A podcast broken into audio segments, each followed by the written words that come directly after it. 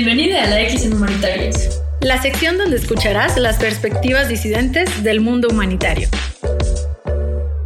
Las opiniones aquí expresadas son de exclusiva responsabilidad de quienes las emiten y no necesariamente representan la cadena. Bienvenidos, bienvenidas y bienvenides a otro capítulo de Ecos Humanitarios, aquí en su sección de la X en Humanitarios.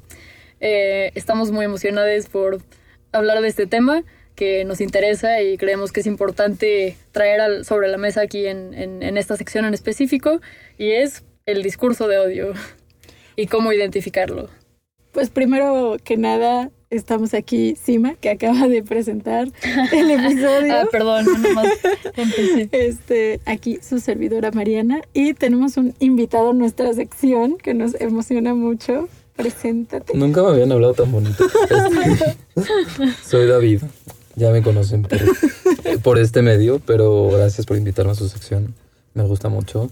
Este, y pues adentrándonos un poco en el tema, creo que me emociona mucho porque muchas veces hay esta tendencia a explorar estos temas y las, el contraargumento que se usa generalmente para hablar de cómo algo no es un discurso de odio, de odio, es la libertad de expresión.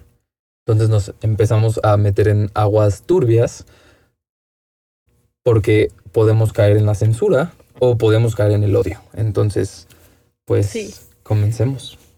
Pues sí, justo, o sea, creo que a veces este tema como que se obvia porque se ve de una manera muy simplista, ¿no? Como en, en, en, términos de el odio es malo y no se debe de hacer, que obviamente, pero creo que es más complejo, ¿no? Muchas veces el odio no se presenta de manera evidente, muchas veces está encubierto, muchas veces ese, esa cobertura es justamente la libertad de expresión y creo que estamos en una época donde mm, es muy complejo, o sea, hay muchas, muchas capas y niveles de, de complejidad porque estamos, o sea, todo el mundo puede salir y dar su opinión, de cierta manera.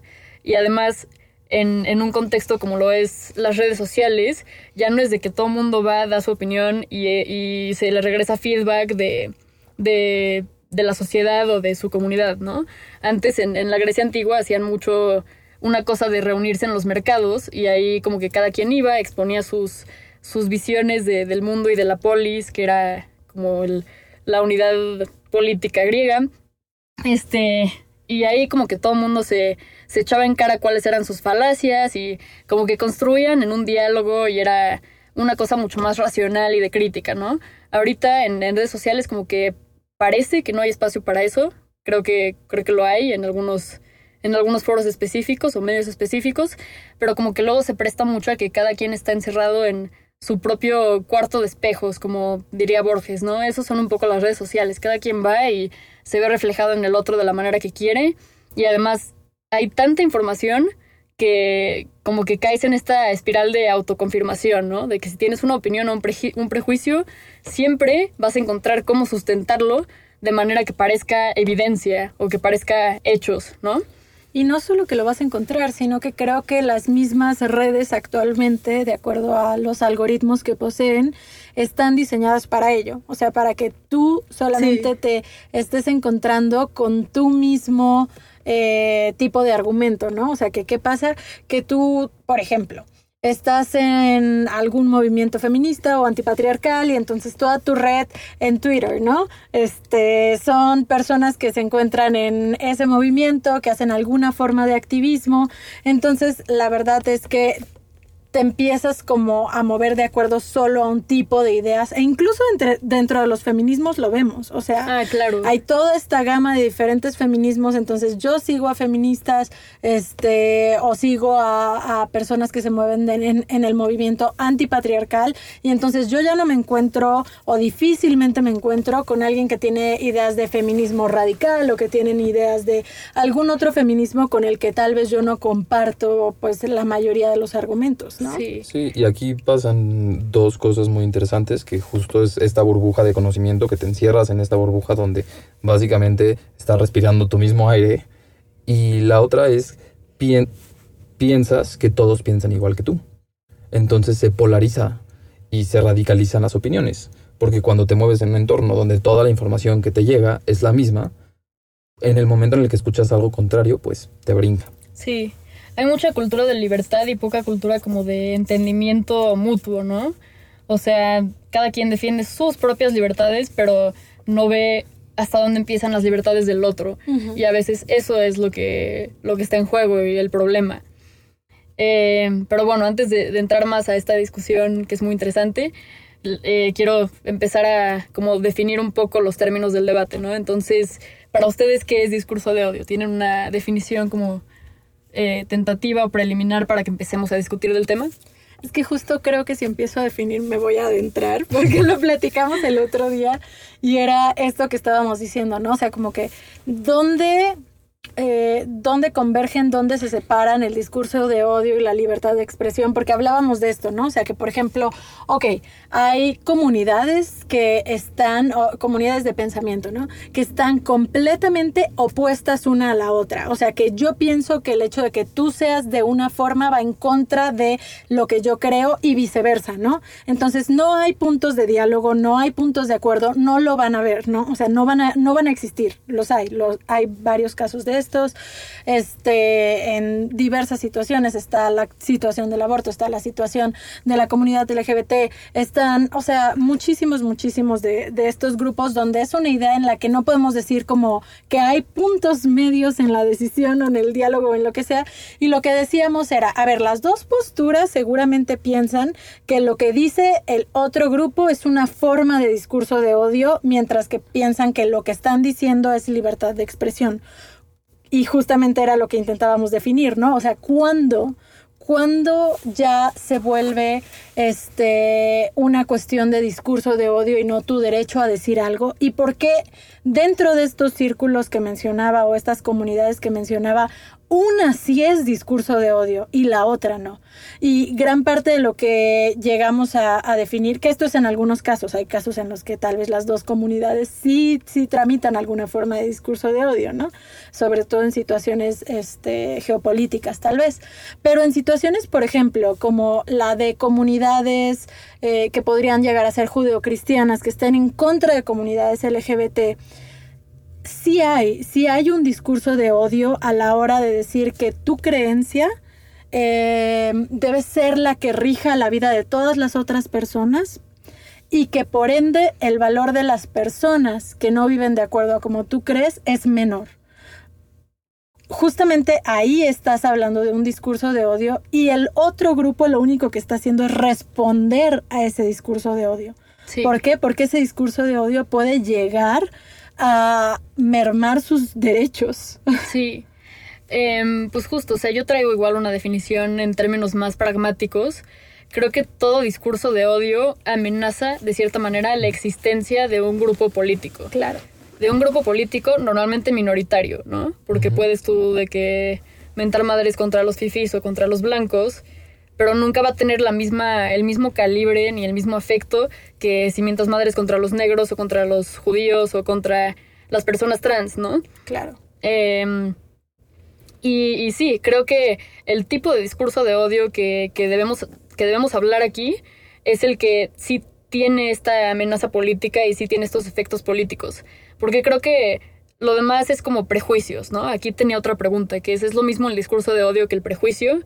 Y no, no necesariamente. Creo que los prejuicios están en todos lados. O sea, de hecho, hay una como definición mucho más leve de que es un prejuicio y es este literalmente un juicio que haces previo a la experiencia. Y eso lo hacemos todos, ¿no? Como que de cierta manera es necesario para experimentar el mundo tener estos juicios previos. Claro. Eh, pero bueno, hay diferentes niveles de, de prejuicios negativos, digamos. O sea, está, por ejemplo, eh, es que leí un libro que se llama La anatomía del prejuicio de Elizabeth Young Brule, que lo tengo ahí, pero este no lo pueden ver, pero estamos en mi coche y se cayó a, a la mierda. Em, pero sí, en este libro hace, es, es, muy interesante porque desde la sociología y la psicología y muchas disciplinas hace distinciones entre tipos de prejuicios, ¿no? Y la primera distinción que hace es una como de, niveles, ¿no? Uno están como las generalizaciones que haces de un grupo negativas, solo por ser parte de un grupo. Y creo que eso, pues sí es negativo, sí está muy mal, pero no necesariamente amenaza la existencia del grupo. Y ya, o sea, pone como otros tres niveles y el último es este, donde ya tu prejuicio te lleva tan lejos como para pasarlo como racionalidad y como justificación de por qué ese grupo no debería existir y no debería tener igualdad Claro. o derechos. Yo tenía varias definiciones, se me perdieron, pero las tenía. Este, entonces las voy a parafrasear. Pero justo era desde tres puntos de vista diferentes, de teóricos.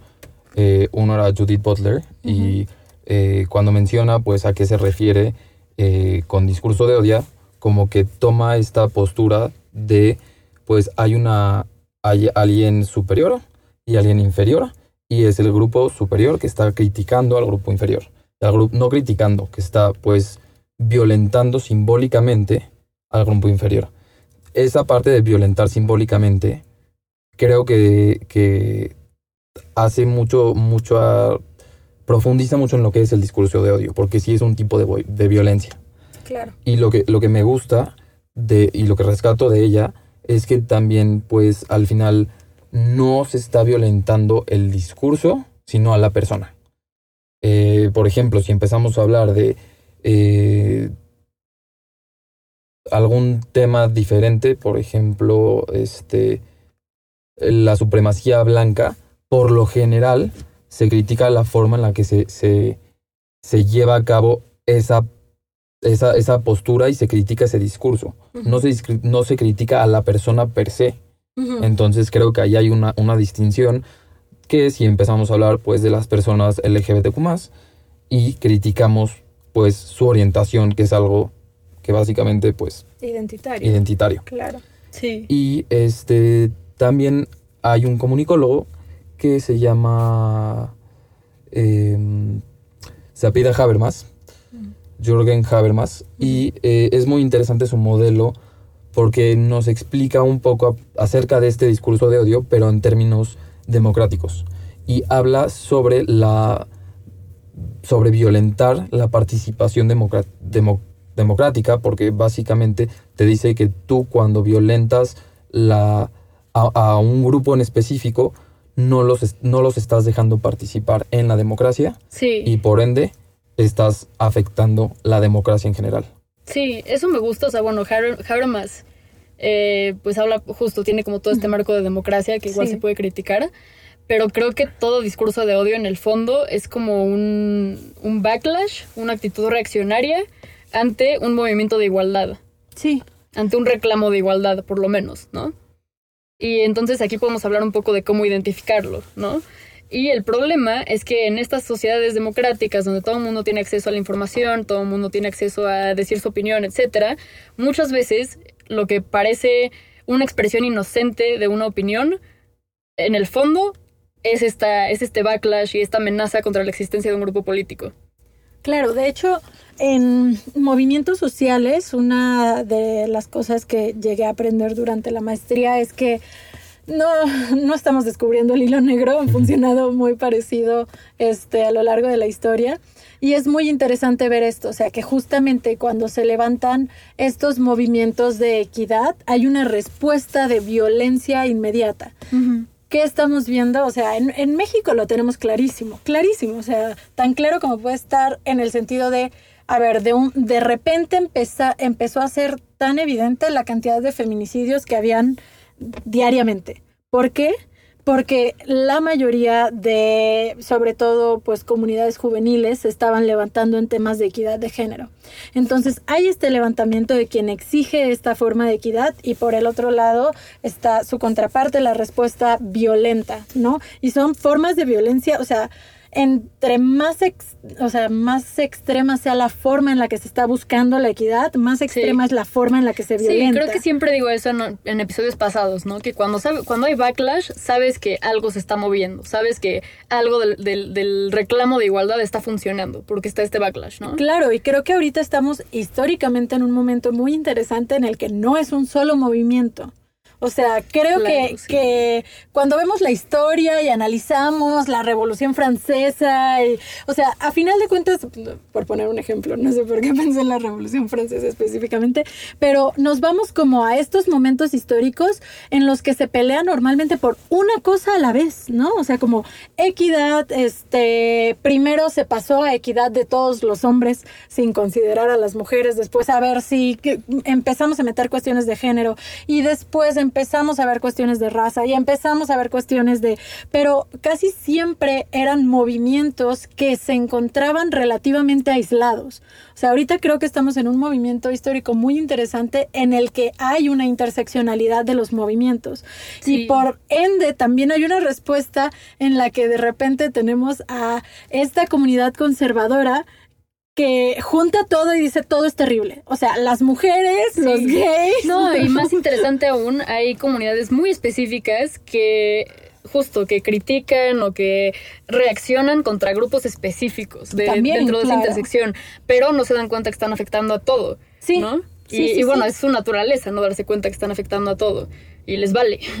Pero, pero ajá, o sea, reaccionar contra un grupo en específico también implica que estás violentando a los demás de algún modo. Y creo que un ejemplo muy interesante, que no sé si queremos o no sacar ahorita, pero lo voy a sacar, es el de las TERFs. Ah. Las sí, TERFas.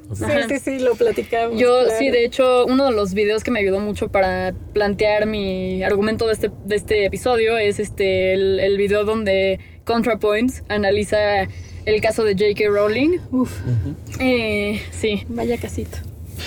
Y pues nada, o sea, las terfas de verdad que lo que su cabecita pequeña les permite hacer, o bueno, no pequeña, porque hay unos que son bien brillantes, tipo J.K. Rowling, o sea, luego como que uno quiere pensar que la gente que hace discurso de odio es tonta, ignorante o monstruosa, etcétera, pero pues hay, hay gente que reproduce discurso de odio que son pues complejas, que tienen plataformas, que tienen eh, ajá, o sea que además su discurso es sumamente sofisticado, ¿no? Sí, sí, sí, sí. Entonces el caso de las terfas es interesante porque lo que hacen es disfrazar un prejuicio que sí llega al discurso de odio, a esta definición de amenazar a un grupo político, con feminismo, ¿no? Claro. Encubren este discurso de odio con un, un discurso aparentemente feminista de defensa de las mujeres, ¿no? Claro, sí. Entonces, justo las características que extrae ContraPoints y bueno, otras que yo agregué de, de qué es el discurso de odio a partir de este caso de J.K. Rowling es que primero es defensivo, o sea, nunca es abiertamente malvado ni abiertamente como odioso ni discriminatorio. O sea, el, problema no es la gente que se para fuera de las iglesias con, con signos que dicen la gente gay es mala y está enferma y no debería existir, ¿no? El problema es la gente que encubre estos discursos como la defensa de, de algo, ¿no? Defensa de, lo que sea, del matrimonio, de los niños, de la familia. De la familia. Siempre la gente con discurso de odio está buscando la defensa de algo. Pero súper preocupante esto que planteas porque vuelve a mí involuntariamente la carta de J.K. Rowling y es una carta bien densa. Ah, es o sea, porque tú la lees y bueno, a final de cuentas escritora, eh, escritora de ficción, básicamente se inventa toda esta historia en la que dice, si a mí si a mí me hubiera tocado crecer en esta realidad ahorita, yo tal vez sería un hombre trans. Sí. Entonces es como, a, a, ver, o sea, ella, está diciendo que es una ideología, todo el tema del género, que eso, uff, en feminismo nos echa como 7 mil millones de años para atrás, porque estamos diciendo que, que, es como un invento, ¿no? Es como algo, o sea, como si el género es algo que, que eh, o sea, como, que pudiéramos meter un pequeño grupito de gente en la cabeza de toda la sociedad, ¿no? O sea, mágicamente, y que es algo que puedes como... Em, como si la gente decidiera ponerse en lugares que le pudieran vulnerarse, ¿no? Ah, claro. Como, es que ahora es como interesante ser trans, es que ahora, es que si eres un hombre trans, es la forma en la que puedes tener los derechos que tienen los hombres. ¿Qué hombre trans? O sea, yo quiero saber qué hombre trans tiene los derechos de un hombre cis hetero. O sea, de verdad que me den algún ejemplo porque... Ven el video de J.K. Rowling porque es excelente, porque aparte distingue entre, entre la transfobia hacia mujeres trans y la ah, transfobia hacia hombres trans. Claro y es muy diferente, ¿no? Y esta J.K. Rowling justo es muy interesante porque su reclamo como principal es que las mujeres trans son una amenaza porque no pueden estar en baños de mujeres, ¿no? Claro, y el Pero a la vez de las mujeres, ¿no? Habla muchísimo de hombres trans, ¿no? Entonces como que hace un... se enreda muchísimo, ¿no? Y, y, dentro de esta actitud defensiva, pues obviamente está lo que tú decías, ¿no? Una actitud como de victimización, un sentido de, de victimización. Entonces, cuando tú te ves a ti misma como la víctima, obviamente no te cabe en la cabeza que estés violentando a alguien más. Y es creo que lo que pasó un poquito con la Alemania nazi, ¿no? Sí. Sí, y, la monstruosidad, eh, agarrar un objeto que, que es agarrar a la otredad, a eso que te confronta y darle cara- características monstruosas para que básicamente lo deshumanizas Sí. y lo vuelves algo que te está atacando. Entonces ya tú eres la víctima. Sí, ya sí, me sí. robaste toda mi tesis. No, literal, mi tesis de, de la carrera fue de, de eso. Este, pero bueno, sí, o sea, justo, esta, creo que el, el concepto de lo monstruoso juega aquí como dos papeles. Uno, que el discurso de odio obviamente monstrifica otredades y como que te asusta con ellas, ya sabes, es como esta persona va a robarte tu trabajo, esta persona va a violarte en el baño de mujeres, ¿no? Y pues obviamente eso, eso tiene efectos políticos graves. Claro. Yo le decía a Mariana fuera de, de- de grabación que el ejemplo de Janice Raymond es súper bueno. No sé si la conozcas tú, David, pero Janice Raymond es como la terfa original. Ella escribió un, un texto que se llama El imperio transexual, Sí, sí, sí. donde dice, su argumento principal básicamente es que las mujeres trans son una violación a la identidad mujer, porque lo que hacen es reducir esta identidad a una serie de cambios, ¿no? ajá, sí. de estereotipos o de cambios superficiales en tu apariencia, tu vestimenta, ¿no? Y, y, eh, usa esa palabra violación, o sea, ahorita no me acuerdo de la cita exacta, pero, pero es así muy, muy, muy fuerte, ¿no? Y justo este, este tratado que ella escribe termina con su como recomendación política, que es, dice como yo no puedo limitar por completo que haya personas que transicionen, o sea, yo no puedo hacer que no existan, pero lo que sí recomiendo es que se amplíe el gatekeeping médico, ¿no? No lo dicen estas palabras, pero sí dice como todo el proceso de counseling por el que tienen que pasar las personas trans Sí, sí, tiene que sí. ser mucho más arduo, tiene que haber menos hospitales que se encarguen de esto. O sea, lo que prescribe es justamente lo que pasó en la última década, ¿no? Claro. Y, y justo el tratado, bueno, no el tratado, el cambio de política que hicieron para que haya más gatekeeping, que ya no me acuerdo cómo se llama, cita a, a este libro de Janice Raymond como en los argumentos. Entonces ese es el peligro del discurso de odio, ¿no? Sí, claramente, que, que justamente este podría ser defendido mediante la disque libertad de expresión, pero a ver, o sea, ¿cuándo es libertad de expresión y cuándo literalmente estás vulnerando a todo un grupo de personas por tu manera de pensar? Si me permiten, Sí. Quiero agregar a una de las teóricas que encontré, no la conocía y fue una grata sorpresa. Se llama Susan Benes. Benes. No sé si la habían escuchado. Es una experta justamente en discurso de odio y este es de Estados Unidos, es abogada, pero ella como que plantea las siguientes preguntas para identificar si es discurso de odio o si está genuinamente expresando su Opinión. desde un lugar Prejuiciado. Ajá. Prejuicioso. Ajá. Las voy a leer. Uno, el discurso utiliza lenguaje que deshumaniza o insulta a un grupo de personas. Dos, el lenguaje incita a violencia o al odio contra un grupo de personas. Tres, el lenguaje busca discriminar a un grupo de personas en base a su raza, etnia, religión, orientación sexual, género, edad, discapacidad o cualquier otra característica protegida por la ley. Cuatro, el discurso utiliza estereotipos o difunde información falsa o engañosa sobre un grupo de personas. Y si la respuesta es sí, alguna de estas, básicamente estamos cayendo en un tema de discurso de odio. Pero todavía hay otra parte que se me hizo súper, súper relevante. eh, y es, ella tiene como que un modelo para, para igual poder profundizar en estos temas y poder ahondar en el si es o no discurso de odio. Y lo, lo pone de la siguiente forma, como creo que lo encapsula en cuatro conceptos, y es el contexto, que es súper importante, Claro. eh, la intención, que muchas veces no vemos, este, corazones vemos, intenciones no vemos, o algo. Hay una frase de abuelita eh, así, pero, o sea, sí hay, sí hay una parte donde, pues, ella dice la intención, si la intención es claramente eh, ejercer violencia, pues, es discurso de odio. Claro. Eh, el contenido y finalmente los efectos. Desgraciadamente los efectos no se me hacen como algo que se pueda prevenir, sino ya es después de que haya sucedido. Pero justo ahí ella propone estos cuatro eh, conceptos para empezar a profundizar en si algo es o no. Y creo que lo podemos, o sea, a mí algo que se me viene a la cabeza es un video que vi el otro día eh, sobre una... sobre Saki Cody en Disney Channel, eh, que hay un episodio donde Zack está vestido con una falda Claro, y sí. está vestido como mujer para ganar un concurso y en el momento en Es el buenísimo. que sí, pero en el momento en el que Zack le explica a su mamá que él hizo todo esto para ganar un premio, la mamá dice gracias a Dios.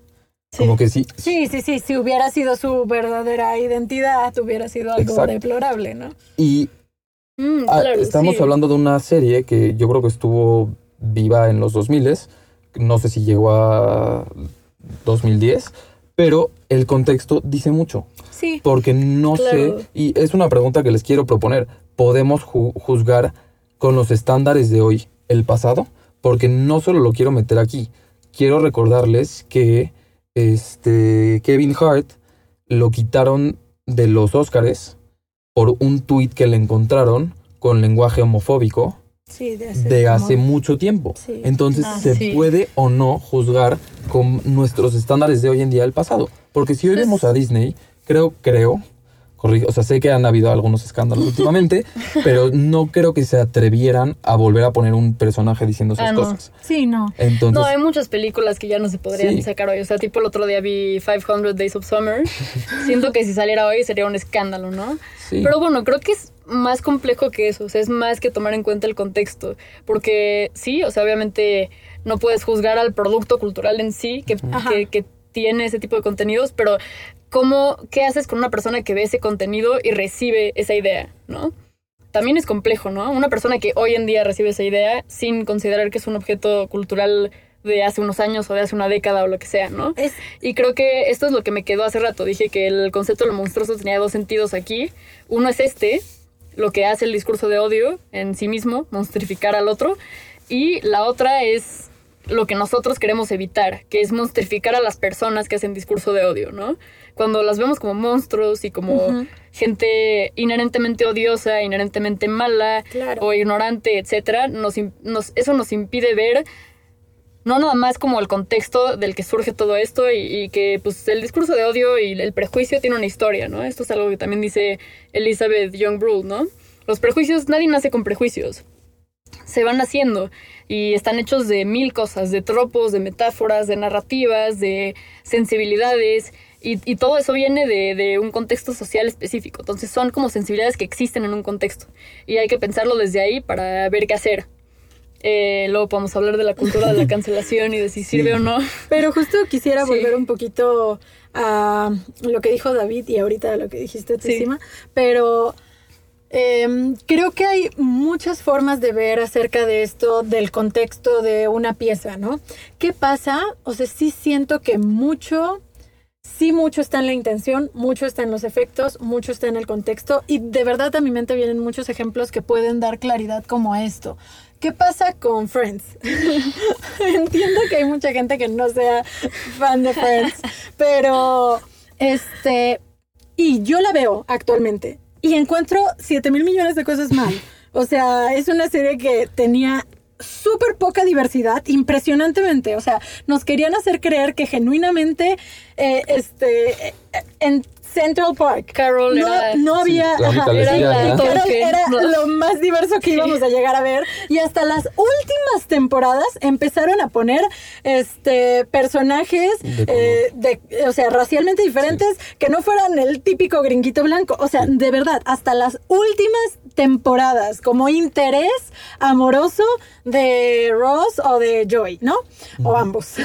Este, creo que en ambos casos fue ambos. Sí, pero sí, bueno sí. el asunto es que yo sé, yo sé, si hoy juzgáramos Friends, o sea, si yo me detuviera a ver Friends hoy, por hoy, o sea, si la hubieran sacado en este instante, yo diría qué clase de basofia es esto, porque es transfóbica, es homofóbica, es misógina, es gordofóbica.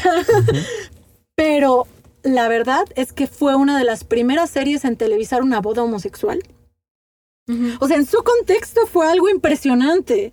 Sí. Estamos hablando de una serie que, perdón, pero en esa época no podíamos pedirle que trajera todos estos temas con una claridad actualmente. Pero ¿qué pasa? Sus autores, o sea, sus directores, actualmente se les preguntan, por ejemplo, no sé si recuerdan el personaje de la mamá trans de Chandler, ¿ok? Que era una, una mujer drag. Este siempre se le refirió en pronombres masculinos porque no la consideraban trans, o sea, la consideraban como un hombre homosexual exageradamente afeminado a pesar de que ella vivía su vida como ella, o sea, y ella siempre se refería a ella en pronombres femeninos, se vestía como mujer, se relacionaba como el- con el mundo como mujer, ¿ok? Entonces, los directores lo que hoy por hoy, por hoy te dicen es, nos equivocamos, era una mujer trans. O sea, no la nombramos correctamente, no la tratamos como se debía tratar y hay muchas cosas que apenas estamos aprendiendo al respecto, ¿no? O sea, y ya, al final, Y- al final de cuentas la serie ya se grabó. o Hay sea, series en las que puedes ver ese cambio de, con- de conciencia, Claro. como que es palpable ahí. No sé si hayan visto BoJack Horseman. No. Bueno, pero es una serie que, no, por favor, véanla. Este, es una serie que, o sea, no voy a dar spoilers ni nada, pero para mí es una serie que como que va, van saliendo las temporadas progresivamente a lo largo Claro. de una década y tú como espectador y ellos como directores van cambiando su, su sensibilidad de acuerdo al contexto político. Y te das cuenta, o sea, es, es muy, muy evidente como así hasta ahí creo que un cambio muy radical de la sexta a la séptima temporada, ya ni sé cuántas temporadas tiene, pero sí, o sea, es justo creo que ese es otro debate, ¿no? Si, si las obras culturales son producto de su época y por qué se consumen hoy en día, ¿no? Porque Claro. Friends se sigue consumiendo. Pero, pero justamente a lo que quería regresar, y, y porque sí tenía un sentido todo esto, todo mi discurso de Friends, este, y no solo para que la vean, HBO Max, este, eh, es porque, por ejemplo, con el caso de Kevin Hart, sí hubo una resistencia a admitir que aunque el... A ver, lo que dijo, lo dijo hace 20, 50, 70 años. Yo, yo, yo, hace cinco años era una persona extremadamente gordofóbica y misógina. O sea, yo.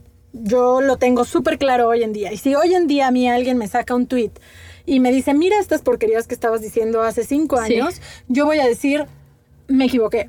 O sea, yo no, no hay forma en la que en la que lo pase por alto o que no diga nada al respecto. O sea, Sí. sí creo que fue un error mío de ese momento y ya, o sea, no hay de otra. O sea, lo que yo llegué a decir o lo que yo llegué a tuitear o lo que yo llegué a, a pensar en ese momento era violento hacia personas. O sea, entonces creo que, y a final de cuentas, o sea, estoy hablando de, de pues, alguien que lo hace desde su inocencia, no desde verdaderamente querer hacer algo que, que violente gente, pero terminaba siendo violento sí o sí. Entonces, ¿qué pasa si tú como figura pública o como un material que generas, este, que es producto de su época, aún así puede ser violento. Y tú en la actualidad Sí. tienes la capacidad de decir si lo era o no. O sea, esta es la gran diferencia entre Kevin Hart y los directores de Friends. A final de cuentas, sus tweets y la serie, productos de su época.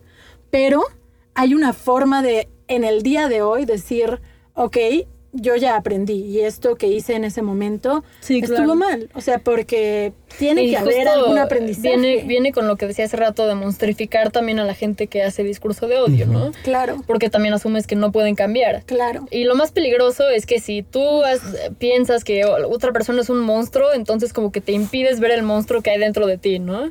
Y ya no puedes ver tus propios prejuicios, ya no puedes ver cómo ha cambiado tu propio pensamiento. Entonces, también es raro decir esto, pero empatizar un poco con la gente que, que no puede evitar más que odiar y, y querer la inexistencia de todos los grupos sociales que hoy en día tienen reclamos de igualdad. Pues sí, o sea, es necesario, duele, pero es necesario. Eh, o sea, creo que, creo que políticamente siempre va a ser una mala estrategia monstrificar y, y este... Es que esta palabra la uso mucho en mi tesis, ¿no? No sé si... este, Léanla. Sí, sí, léanla. Pero, ajá, o sea, el, el- concepto de lo monstruoso, la categoría de lo monstruoso como algo que incide en la política, siempre va a tener, o sea, va a ser difícil de distinguir cuando su uso es reaccionario y cuando su uso es crítico. Claro. Porque podría parecer que cuando acusas a alguien de discurso de odio y le dices monstruo, es crítico. Pero finalmente caes en la misma eh, retórica política de poner un límite y un nosotros y un ellos y extraer a los ellos, ¿no? Sí. Y ya, Y creo que creo que trayendo de vuelta todo el asunto este de los grupos feministas trans excluyentes, creo que es lo que terminó pasando. O sea, Sí. creo que las monstrificamos tanto que, bueno, o sea, la neta es que cuando tú tienes unas ideas de de derechos humanos para todas las personas, pues a veces es difícil, ¿no? A veces Sí. es muy complicado. Pero de verdad creo que em, sí, o sea, sí terminamos monstrificándoles y eso mismo, no sé, no sé si en mayor o menor medida terminó provocando que el día de hoy estos grupos hoy conocidos pues como The TERFs se estén aliando con grupos extremadamente conservadores, o sea, grupos con los que seguramente Sí. hace 15 años estaban peleando por el derecho a, a, este, o sea, al aborto legal O sea, no sé seguro si y eso ahora específicamente lo provocó, pero seguramente no lo ayudó, propició, ¿no? seguramente O sea- de- al- en menor o mayor medida el hecho de haber dicho ya no hay diálogo, o sea, que también es que es bien complicado, está bien difícil, porque yo tengo que dialogar mis derechos, o sea, porque yo tengo que convencerte de que yo soy digna de mis derechos, o sea, la gente no tendría que pelear por sus derechos, se les Sí. tendrían que dar. Y es que ese es el problema, que ellas no lo ven como un debate de derechos, lo ven como un debate de si el sexo es real o no. O Sí. si, o sea, lo ven como un debate de la metafísica del sexo y el género, ¿no? Y ellas están defendiendo que el sexo es real y es biológico y creen que eso es, es inofensivo. Están pasando este odio por, ajá, un debate como evidente, un, un debate según ellas basado en, en- en hechos, ¿no? En que los Sí. cromosomas son reales, yo qué sé. Y no ven que realmente el, el problema que está detrás y el problema que está al fondo es los derechos de un grupo. Sí, Y ya eso- cuando les traes eso a la mesa, creo que puede cambiar un poco. Pero sí, o sea, justo de, de esto que estabas diciendo, yo tomé una vez un curso con Shio Guerrero, no sé si la conozcan, No. pero bueno, es una teórica feminista, está en la UNAM, tiene su podcast que se llama Transutopías, escúchenla. Eh, tomé un curso con ella de transfeminismo Ujú. y en la ronda como de presentarse preguntó que dijéramos por qué estábamos ahí, ¿no? Y yo, toda una morrita de, creo que cuarto, quinto semestre, le dije como yo estoy aquí porque quiero combatir a todos los discursos transexcluyentes que existen en, en el feminismo. Y ella me respondió, ella me respondió, o sea, ella es trans, y ella me respondió, este, creo que combatir no es la palabra que estás buscando, creo que esa no es una buena estrategia política, porque cuando combates y, y peleas, estás generando antagonismos dentro de tu propio movimiento, y eso no es una estrategia política productiva, y yo me quedé como pendeja ahí, ¿no? Este, pero sí, justo, esa era mi respuesta a lo que dijiste. Quiero proponer, o sea, igual sacar el tema de la cultura de cancelación y la autocensura. Puedo ser aquí un poquito, este, un poquito... Se me fue la palabra, Abogado pero... del diablo. Sí, exacto. Yo siempre, en todos los capítulos van a ver que saco este, este lado de abogado del diablo, pero se me hace muy interesante como hoy en día para no caer en esta postura o, o en la boca de las personas y, y ser cancelado Claro. o ser acusado como misógino, machista o este hasta yo creo que tref. Hay gente que no no expresa sus opiniones. Y aquí genuinamente, genuinamente hablando de opiniones. Lo platicaba con una amiga que tenía un, un maestro que era muy cercano a sus alumnos y de un semestre al otro su universidad como que puso reglas para que pues no haya ningún tipo de eh, abuso y no, no, o sea, para impedir eso. claro. Y ella me decía, es que no sé si se está perdiendo mucho de las relaciones humanas, porque ahorita esta persona que no tenía malas intenciones se está censurando para no caer en esta, en este, en este tipo de este actos. O sea, de- de- no de actos per se, pero de perspectiva y pues acusaciones. Entonces mi pregunta para ustedes es, ¿hasta qué punto este miedo a caer en este tipo de, de pues panóptico de, de Bentham y como que en esta torre donde constantemente estamos siendo vigilados, cambian nuestra naturaleza en las, en las relaciones y, y nos hace modificar nuestra forma de comportarnos para no ser malinterpretados o para no caer pues en esta hoguera. Uf, es que creo que ahí está el asunto. A ver, hay un, hay un gran concepto actualmente que es el de la casa de brujas, ¿no? O sea, todo el mundo de repente empezó a sentirse en una cacería de brujas. Yo les digo la verdad. O sea, a mí se me hace bien raro que tú como individuo tengas el miedo a ser cancelado. O sea, yo, yo, yo, honestamente, y me equivoco y cometo mis errores y no voy por la vida preocupándome a que si el día de mañana me vuelvo súper famosa y sale este podcast, me van a cancelar por algo que pensé. ¿Por qué? O sea, porque genuinamente mi intención no está en violentar a la gente. Y creo que mucha de la gente que están cancelando o que han cancelado es gente que no tenía la mejor de las intenciones. No es una cuestión de se equivocó en el término o, o sea, la verdad es que son casos de verdad. O sea, a ver, yo ahorita pienso y, y, este capítulo va a salir muchísimo tiempo después, pero ahorita están en todo el proceso de, entre comillas, cancelación, porque lo mejor que le puedes hacer a un hombre blanco mediático en México es intentar cancelarlo. Eh, genuinamente, o sea, para su, para su reputación. Sí. Este, porque es el tipo de media que se consume en el país, tristemente. Entonces, es- o sea, Sí, y esto, e- está complicado, pero por ejemplo, Adrián Sí. Marcelo, con todo lo que hizo en, ganó más en el tema de, de gordofobia, lo único que está haciendo es que un chorro de gente que comparte sus ideas, no, y además, o sea, el vato gordofóbico, transfóbico, abiertamente misógino, eh, con unas ideas de pedofilia preocupantes, de verdad preocupantes. Este, que, que yo sí digo, a ver, no fue un vato que de repente un día se equivocó y no dijo persona en desplazamiento, dijo migrante. O sea, no, no, Sí. es una persona que abiertamente dijo, hoy me siento con ganas. Ni siquiera lo voy a parafrasear. O sea, dijo cosas extremadamente violentas acerca de la gente gorda. Dijo cosas extremadamente violentas acerca de gente trans y de gente trans que se parte la vida en que este país sea un poquito menos transfóbico.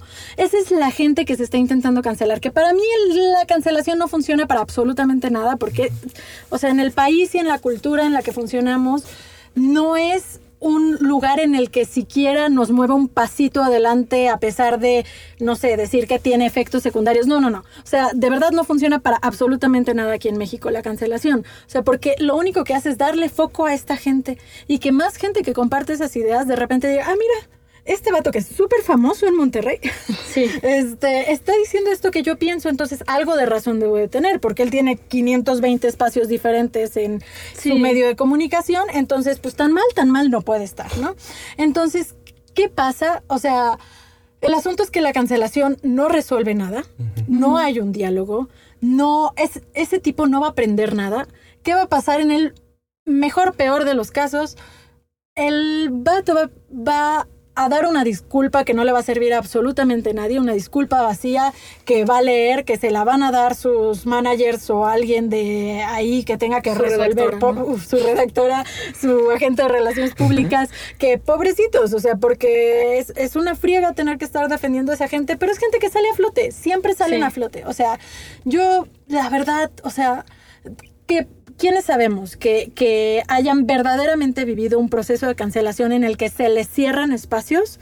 Yo solamente conozco casos o estadounidenses o europeos y son de gente que cometió delitos. O sea, no fueron procesos de cancelación porque se equivocaron diciendo unas palabras. Fue gente que cometió agravios físicos o sexuales contra otra gente. Esa es la gente que genuinamente a, a la que se le terminan privando de espacios porque ya llegó a otro nivel.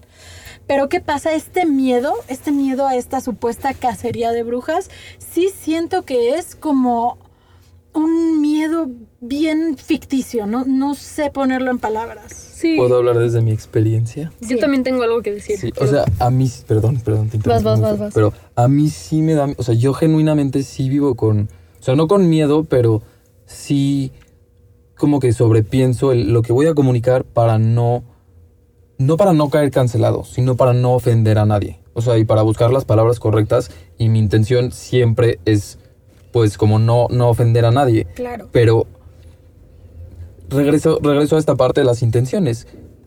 No conocemos las intenciones de las personas. Y si yo me equivoco y digo algo que no debo de haber dicho, a mí en, mi, en lo personal, si me cancelan o no, o no me cancelan, pues a mí como que me dolería, me incomodaría, pero la gente no sabría que, que me incomodó. O sea, no sé, no sé cómo, no sé cómo explicarlo, pero yo sí, en algunas clases o en algunos foros, como que sí intento tal vez no crear más bulla y no, no ser este abogado del diablo que aquí soy. este, porque sé que este es un espacio seguro y tal vez los otros no, o sea, no sé, y, y yo intento hacer a veces estas preguntas desde el aprendizaje y desde el buscar aprender a entender otras perspectivas y creo que justamente era, era lo, lo que platicaba Sima sobre la plaza, ¿no? Esta idea de ir a buscar eh, feedback y no nada más poner mi postura ahí y dejarla clara y esto es lo que Sí. opino. Pero no sé, esa es como, como yo lo vivo y sí, sí creo que vivo con cierto, no sé si le llamo miedo, pero sí esta, esta tendencia sobre pensar el si voy a comunicar las cosas, cómo lo voy a hacer y cuál va a ser la mejor manera de poner mis palabras para que uno se clarifiquen mis intenciones, bueno no, uno este, no lastime a nadie y dos se clarifiquen mis, mis intenciones. Es que creo que ahí está muy interesante porque entonces no creo que sea tu, o sea, como tú bien lo mencionas, no es un miedo a ser cancelado, es un miedo a lastimar a otra gente. ¿Qué pasó? Que maduraste. O sea, tú te diste cuenta que el lenguaje tiene un peso. Y eso es algo que Sima y yo lo tenemos tatuado en el corazón. y es, de verdad, la responsabilidad que viene con el hecho de comunicarte. En cualquier, o sea, en cualquier interacción, la, la realidad es que lo que tú dices tiene un peso. Incluso bromeando, incluso en espacios seguros, incluso lo que sea, hay un peso en lo que dices. Ahora, que tú sabes cuando es un lugar en el que puedes rebotar ideas, en el que puedes comentar algún chiste, en el que puedes, y no por eso vamos a decir, David, ya nunca en la vida, por favor, nos hables, sino que más bien va a ser como, ah, o esto sí fue chistoso, o esto para mí fue chistoso, pero tal vez para otra gente no sería chistoso, o cuando llegas con estas dudas, que nuestro WhatsApp literal es una Sí. serie de, de dudas y preguntas y filosofar acerca de conceptos, pero justamente creo que viene de este lugar en el que tú quieres no lastimar a la gente a través de esto que tú sabes que se ha utilizado como una herramienta para lastimarles pues históricamente, ¿no? A, cualquier grupo. Entonces, efectivamente, la gente nunca va a saber tus intenciones y hay gente que ha sido muy lastimada, o sea, y que probablemente ante tal vez cualquier pequeña equivocación pueda hacer que reaccionen mal, pero no es por ti. O sea, así como tú no conoces sus intenciones, digo, como ellos no conocen tus intenciones, tú no conoces su contexto, pero la verdad en la gran mayoría de los es- espacios en los que yo he podido como desenvolverme en cuanto, o sea, a mí me gusta juntarme con, con gente que es muy, muy aferrada a sus ideas, este, son otros como yo, este, con sus respectivos temas, y son temas de los que a veces yo no sé, ¿ok? O sea, yo, yo tengo pues como... algo de conocimiento en temas de género, en temas identitarios, en temas este, de derechos de la comunidad LGBT, etcétera, etcétera. Pero hay muchas cosas que no entiendo, o sea, como pues el, el movimiento antirracista no lo conozco a profundidad, el movimiento este, ecologista tampoco, etcétera, etcétera, ¿no?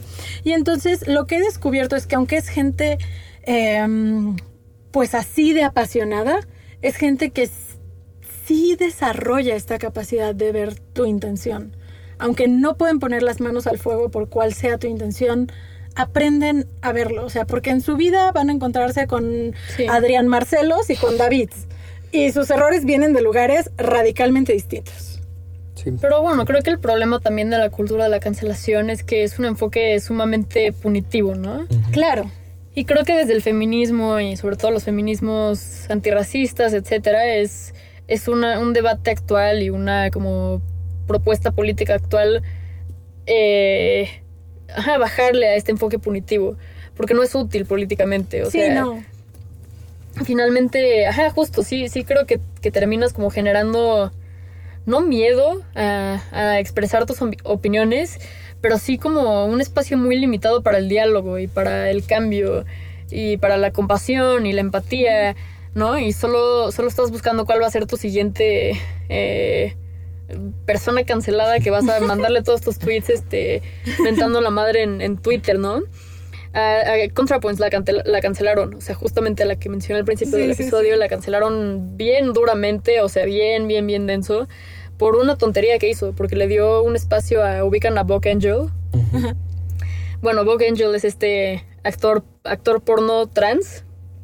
Eh, es un icono de la comunidad LGBT, yo creo.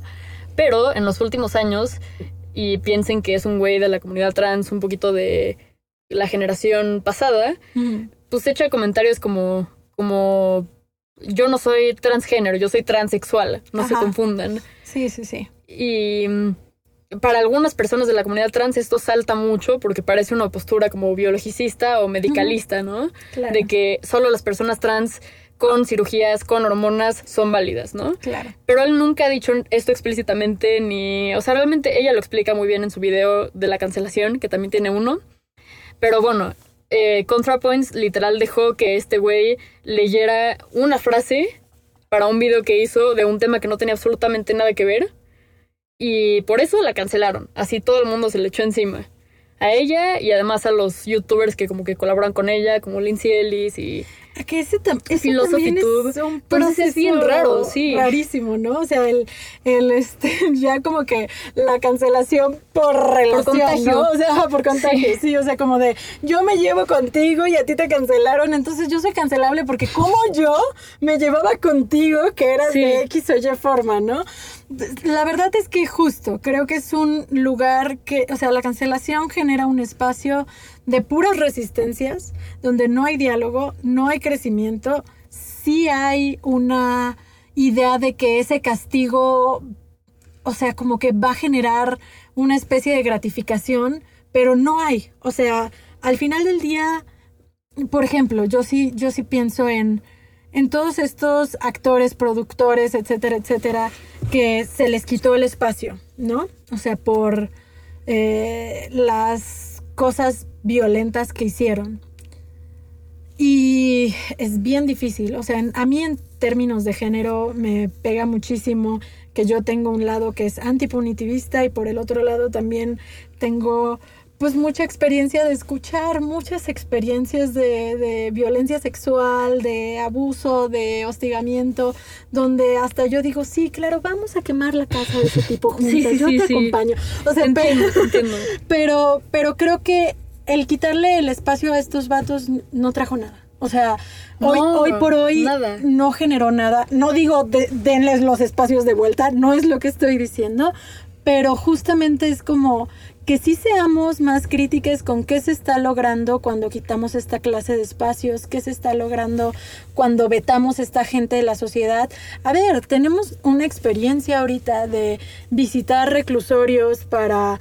eh, pues todo este tema de, de bordando nuestras reglas aquí, aquí en cadena y lo que hemos descubierto efectivamente es esto, ¿no? O sea, como cómo volvemos a humanizar a esta gente que el sistema nos dijo que estaba perfecto que deshumanizáramos, que lo correcto era que dejáramos de considerarles como personas eh, dignas de ser parte de esta sociedad. Sí. Entonces, creo que no podemos, por un lado, tener el discurso de que hay que dignificar la vida humana en todas partes y por el otro lado decir que hay gente que merece ser borrada del planeta. Ah, y esto lo hablaron con Juan en el episodio de humanidad. O sea, hablaron de hasta tener, humanizar hasta un asesino serial, ¿no? Que es algo como sumamente... Difícil, O sea, genera mucha tensión, ¿no? claro. Yo tengo esta filosofía de compasión universal, pero con límites, ¿no? O sea, de, de poder comprender incluso a las personas que tienen las opiniones que menos consideras aceptables, que menos consideras defendibles, incluso a personas que hacen cosas que consideras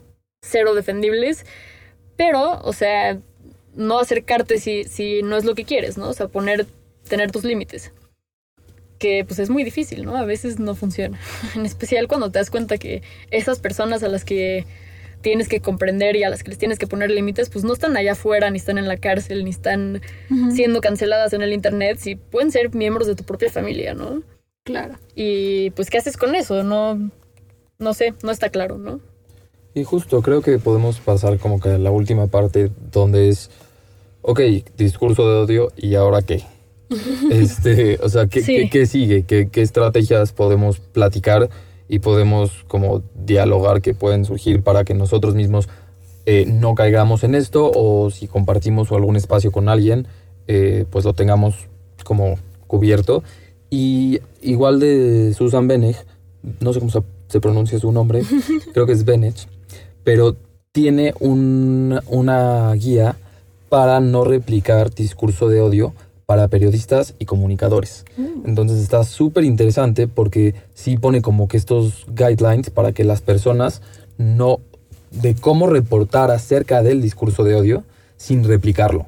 Entonces como que sí tiene estos parámetros eh, que uno es pues darle también voz a la víctima y no nada más al, al victimario, este, encontrar como que estas formas y estas herramientas para que no quede todo one-sided y este, o sea, va desde comprender lo que es discurso de odio hasta verificar la información, contextualizar el discurso de odio y decir, ok, esta no es nuestra opinión y no es la opinión del medio, pero queremos eh, explicar la postura que se tuvo y cómo fue un discurso de odio.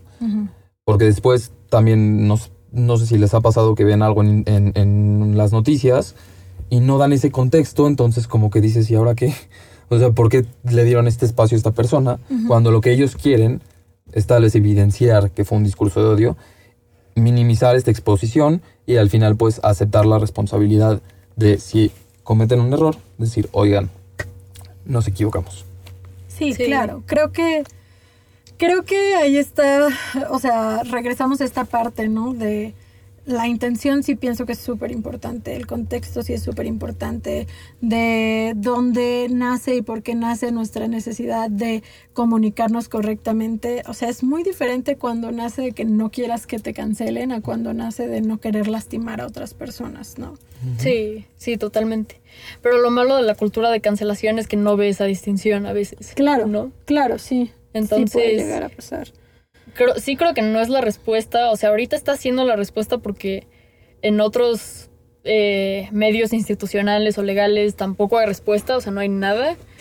Entonces entiendo por qué existe la cultura de la cancelación, pero sí siento que no, no es lo que se debe hacer con el discurso de odio. Pues Y es que creo que también está, está bien denso, o sea, durante, este, hoy es día de hablar de tesis, durante mi tesis de maestría, o sea, básicamente yo lo que hice fue una investigación acerca de la capacidad que tienen las, las estudiantes de licenciatura para denunciar situaciones de violencia de género. E inicialmente yo me centré como en estas formas institucionales de denuncia y de repente a la mitad de mi investigación ocurrió un ejercicio muy grande de scratch en mi universidad y entonces tuve que incluir las formas no formales porque eh, pues ya era, me era obvio que no estaba resultando únicamente con las formas institucionales, ¿no? Y creo que está bien denso porque, bueno, el scratch, para quienes no conozcan este concepto, es básicamente esta forma de denuncia pública, tiene origen argentino, este, cuando se incurrieron a distintas violaciones de derechos humanos por parte de miembros de la milicia, lo que, hacía la, lo que hacían las comunidades víctimas de esta violencia Estoy hablando de violencia de desapariciones y de cosas densas. Entonces, era que cuando veían estos niveles de impunidad a los que ya, o sea, era, era doloroso como percibirlos y vivirlos y, tener que soportarlos, marcaban las casas de los militares que ellos mismos sabían que habían matado o desaparecido a sus familiares. Entonces, marcaban sus casas y decían, como aquí vive tal que desapareció, o sea, que participó en la desaparición de mi primo, mi papá, mi hermano, Sí. mi etcétera, o sea, etcétera. es como un tendedero, ¿no? E- Exactamente, o sea, el tendedero es una forma de scratch a final Sí, de cuentas. Estos ejercicios en Argentina tienen ya muchísimos años, eh, se extendieron a lo largo de Latinoamérica, ahora son muy utilizados en, situaciones de violencias de género en la universidad, pero parten de estas formas de violencia, ¿no? Entonces, ¿qué pasa? Yo al Scratch lo adoro. O sea, yo, yo encontré en el Scratch una forma de resistencia para la gente que ya no sabía qué hacer con la impunidad, ¿no? O sea, por un lado está eso, pero por el otro lado es qué pasa después del Scratch. Y es que tristemente sí, ahorita estamos en un punto histórico en el que después del Scratch viene un intento de cancelación. Entonces, creo que ahí es donde tenemos que ver otras formas de responder, porque el Scratch no necesariamente, o sea, porque me dediqué a, a entrevistar estudiantes que participaron en ese ejercicio y su motivación no necesariamente era que este expulsaran al chavo o que lo metieran a la cárcel o que X o Y o Z. A veces era nada más decir como quiero que alguien sepa que me pasó. O sea, quiero que alguien sepa que esto podría pasarle con este tipo porque hasta el día de hoy no ha cambiado nada en su vida. Tal vez no es que no pienses que ese vato nunca puede cambiar, pero al menos tú sabes que ahorita sigue siendo el mismo vato que hace dos meses te intentó violar, ¿no? Y no quieres que le pase a otra persona. O sea, en el scratch vienen muchas formas de cuidado, honestamente. Vienen muchas formas de, de pues cariño a la sociedad, a la comunidad, etcétera, etcétera. Pero pues justo, ¿no? Como que su contraparte, el otro lado de, de esa misma moneda termina siendo pues la cancelación. Sí, Pues creo que ambas partes son muy humanas, ¿no? Tanto la cancelación como el discurso de odio en sí, ¿no? Creo que ese es el problema de monsterificar, que ya no puedes ver que finalmente pues como que hay un poco de lo mismo en, en todo, ¿no? Un poco de las mismas actitudes, un poco de las mismas sensibilidades, un poco los mismos propósitos, tanto cuando cancelas a alguien como cuando haces discurso de odio, ¿no? Entonces yo me quedo con complejizar un poco, ¿no? Creo que es lo que siempre digo al final de todos los episodios. pero sí, como que esta dialéctica de víctima y victimario a veces no permite ver muchas, muchas cosas que se juegan en medio, ¿no? Sí. Tanto en el discurso de odio, como en el acoso, como en la violencia. Sí, o sea, a veces no es tan simple como aquí está la víctima, aquí está el victimario, estos son malos y estos son buenos, ¿no? Sí, no. Es. Hay, hay muchos como muchos grises ahí, ¿no? Y, y creo que tenemos que empezar a cambiar un poquito esa forma de verlo tan punitiva y tan de, de binarios, ¿no? Si en, en, el feminismo lo que queremos hacer es cuestionar el, bin, cuestionar el binarismo de género, creo que eso te lleva también a cuestionar los binarismos todos. En general, ¿no? claro. Y este es un binarismo que creo que tenemos que, que, que, que no hemos sido muy buenas de construyendo ni viendo sus matices, pero podemos empezar ahora. Y ya. Para simplificarlo, creo que sí más compleja. Este, no, como que- pero mm, sí, y creo que usar las redes con responsabilidad, usar nuestra voz con responsabilidad, sabiendo que las palabras tienen peso, que las palabras tienen valía, que la violencia no nada más es física, que existen otros tipos de violencia Claro. y existe la violencia intencional y no intencional, pero un, un juicio antes de, de emitir una opinión, emitir algo, va a ayudarnos a, mantenernos sin lastimar a las personas. Entonces creo que, que yo me quedo con esa parte de ser responsables y este pues que al final sí necesitamos de este tipo de, conceptos como el discurso de, de odio para crear una democracia y una pluralidad sana. Sí. Sí, pues claro, reconocer estas cosas eh, implica ir encontrando medidas, ¿no? Para contrarrestarlas, ir encontrando, este, pues estas formas de no caer en esos discursos y pues creo que justo con lo que yo me quedo es con esta parte de em, los diálogos, ¿no? O sea, creo que se requieren los diálogos, requerimos salir un poco de nuestras burbujas de pensamiento y también, como, como dice Sima, ¿no? Con límites. O sea, creo que ahí está. O Sí. sea, el diálogo está precioso, la digna rabia es bien bonita, pero que sea sano para ti, ¿no? O sea, hasta donde tú quieras, estés dispuesto, hasta Justo. donde tú sepas que es bueno, saludable para tu salud mental y va a haber gente con la que tal vez no vas a poder dialogar y entonces lo mejor es no engancharse con esa gente porque pues va a ser Sí. va a terminar siendo doloroso para ti también. Pues muchas gracias por escucharnos. No sé si quieran decir algo más. Yo de mi parte nada más, por favor, no nos cancelen. No, como que- Este, muchas gracias por escucharnos. La verdad es que sí es un tema bastante interesante y creo que nos daba para mucho más. Entonces, Sí. a ver si después tocamos temas Sí, más a nos fuimos profundidad. mucho por la tangente, ¿no? Sí, Sí. sí, sí. Pero bueno, Si hay alguno de los temas que les interese que profundicemos posteriormente, nos dejan saber y hacemos otro capítulo. sí. Muchas gracias. Hasta la próxima. Gracias. Adiós. Esto fue un capítulo más de la X en Humanitarias. Nos puedes encontrar en Instagram como arroba ecoshumanitarios y si quieres más información entra a ecoshumanitarios.com.